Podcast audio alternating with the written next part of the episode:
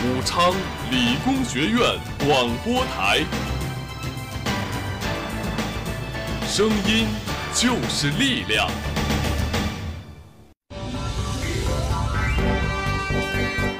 纵观海外风云，聚焦国内要事，网罗荆楚之声。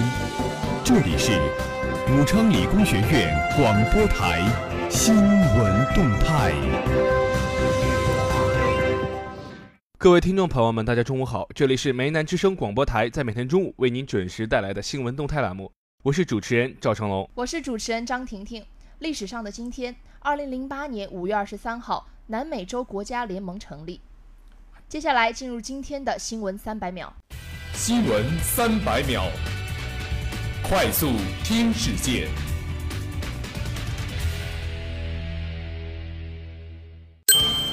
七月一号起实施手语普通话和盲文规范字。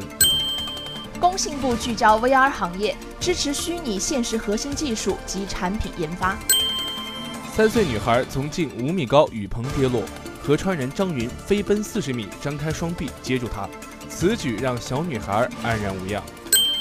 顺风车整改后体验，不再显示乘客信息，车主没法挑单。香港酒驾宫颈癌疫苗断供。中介囤货高价卖内地女性。八部门发布庆祝六一通知，加大对网络产品整治力度。浙江一线为揽证代证单位颁蜗牛奖，引干部队伍震动。广东手足口病逐渐进入流行高发期，病例一周环比增七成。美国天鹅号货运飞船二十一号将发往国际空间站。百度医疗广告竞价排名卷土重来，疾病搜索花钱可置顶。热点聚焦，聚焦热点。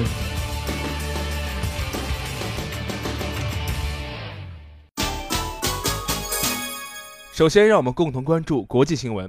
日前，韩国国会国防委员会委员长、自由韩国党议员金学荣主张称，由于朝鲜谴责韩美联演，军方考虑缩减于八月进行的已知自由卫士联演规模。对此，崔贤洙在记者会上澄清表示，已知自由卫士是年度例行的防御性联演，国防部对此立场保持不变。日前，韩国国会国防委员会委员长、自由韩国党议员金学荣主张称，由于朝鲜谴责韩美联演，军方考虑缩减于八月进行的已知自由卫士联演规模。对此，崔贤洙在记者会上澄清表示，已知自由卫士是年度例行的防御性联演，国防部对此立场保持不变。就超级雷霆联合演习或已知自由卫士联演，虽为韩美年度例行防御性联演，但政府是否需要考虑朝鲜态度做政治考量的提问，崔贤洙表示，联演将照常进行，规模不会缩减。另外，韩国国防部有关人士就此表示，韩美未就缩小已知自由卫士联演规模有过交涉。朝中社本月十六号发表公报称，鉴于韩国与美国近日开展针对朝鲜的大规模联合军演等挑衅与对抗行为，朝方不得不采取措施，暂停原定于五月十六号举行的朝韩高级别会谈。朝方指出，美国也应看清局面，对提上日程的朝美领导人会谈的命运深思熟虑。昨日，记者从教育部了解到。今年七月一号起，国家通用手语常用词表和国家通用盲文方案将作为国家语委语言文字规范正式实施。这意味着手语和盲文有了国家标准，手语有了普通话，盲文有了规范字。据了解，将手语规范纳入国家语委语言文字规范标准范畴，是改革开放四十年以来的第一次。国家通用手语常用词表和国家通用盲文方案分别规定了手语常用词汇的规范动作和用盲文书写国家通用语言的规则。这意味着手语和盲文有了普通话和规范字。我国手语和盲文规范化工作迎来了新的里程碑。二零一五年，国家通用手语标准和国家通用盲文标准两大重要课题顺利结项，形成国家通用手语常用词表和国家通用盲文方案两项成果，在全国五十五个单位进行了为期一年半的试点，并在试点基础上进行了修订完善。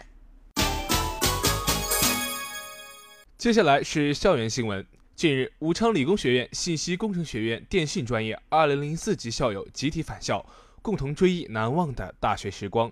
校友龚军毕业后的打拼故事，更是让同学们倍感励志和感动。据了解，他目前是一家上市公司子公司的 CEO，而在大学时，他还是一个连学费都交不起的穷学生。大学毕业后，他从程序员开始做起，一做就是三年。三年时间，有无数次加班熬夜，经常睡眠不足六小时，工作也是非常辛苦。领导看他工作认真、勤奋上进，于是便提拔他做了软件主管。